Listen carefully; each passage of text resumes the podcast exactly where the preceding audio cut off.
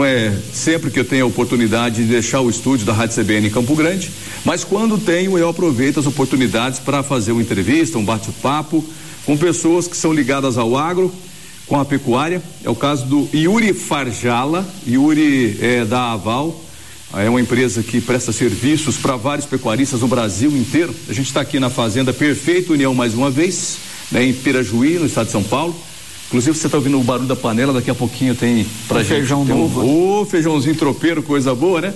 E a gente está nesse clima da fazenda aqui. Por isso você vai ouvir alguns ruídos, alguns barulhos de fazenda, o povo trabalhando. Primeiro, eu quero começar o programa falando do Yuri, depois da Aval e do serviço que vocês fazem. O Yuri é formado em zootecnia? Sou zootecnista é, pela Universidade Estadual de Londrina, no Paraná. Eu saí de Londrina, eu já na época eu já era estagiário da Aval, conheci o Fabiano em 2004, Fabiano Araújo, grande amigo, grande professor. E em 2007 eh, nós transformamos uma ideia num projeto de eficiência alimentar e ingressei no mestrado na Exalc, sob a orientação do professor Dante e com coorientação do Sainz pela Universidade da Califórnia. E finalizei o trabalho lá em 2009 e entrei no mercado já pela Aval já com o pessoal.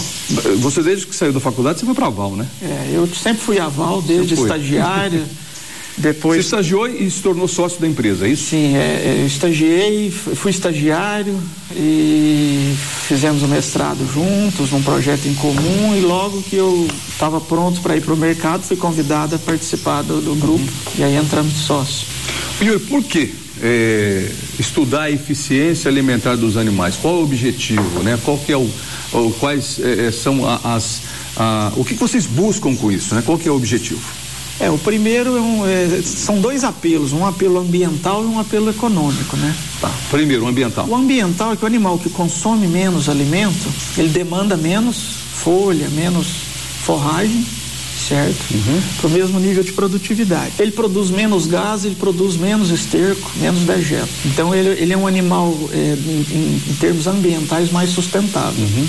E para o mesmo nível de produção, ele consome menos e produz menos dejeto. Do ponto de vista econômico, está é, tá provado que, a, que a, a, o consumo, as dietas nos confinamentos, representa por 70% dos custos. Então o impacto da característica, é, o impacto econômico, econômico. dessa característica uhum. no rebanho comercial no confinamento é violento. E aí nós partimos para essa tirar essa dúvida se haveria se, uma, se um benefício na, na, eficiência teria algum prejuízo em outras características e não houve, não foi o que foi encontrado. Ou seja, animal que vai comer menos, consequentemente tem um impacto econômico dentro da fazenda, quer dizer, Total. menos dinheiro gasto com alimentação, não nutrição. só para a fazenda, mas para todo o sistema. Uhum. Porque essa genética vai sair da fazenda, vai, vai ser utilizada no rebanho de cria, recria, engorda.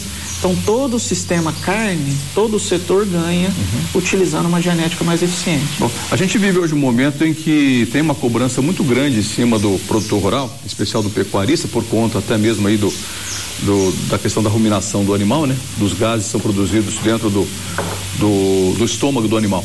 Eu me lembro uma vez que o Carlos Viacaba, que também é mocheiro, escreveu uma matéria, não lembro qual foi a revista, mas chamada Pum do Boi, né? por essa questão de sustentabilidade, algum tempo atrás já o pessoal cobrava muito do pecuarista a questão é, da emissão de é gás carbônico, metano, metano gás metano, né? É. E, e, diminui, consequentemente, também a, a eficiência alimentar ajuda na, na, redução de metano, é isso? É, esse discurso de que, o, de que a vaca, de que a pecuária polui é um discurso é, totalmente ignorante, uhum. ignorante a novas informações, é um ignorante no sentido, esse pessoal ignora o que a ciência já comprovou não ser é, verdade. verdade, né? Então é falta de estudo, é falta de leitura, então é, são diversos trabalhos da Embrapa e outras entidades, não só brasileiras,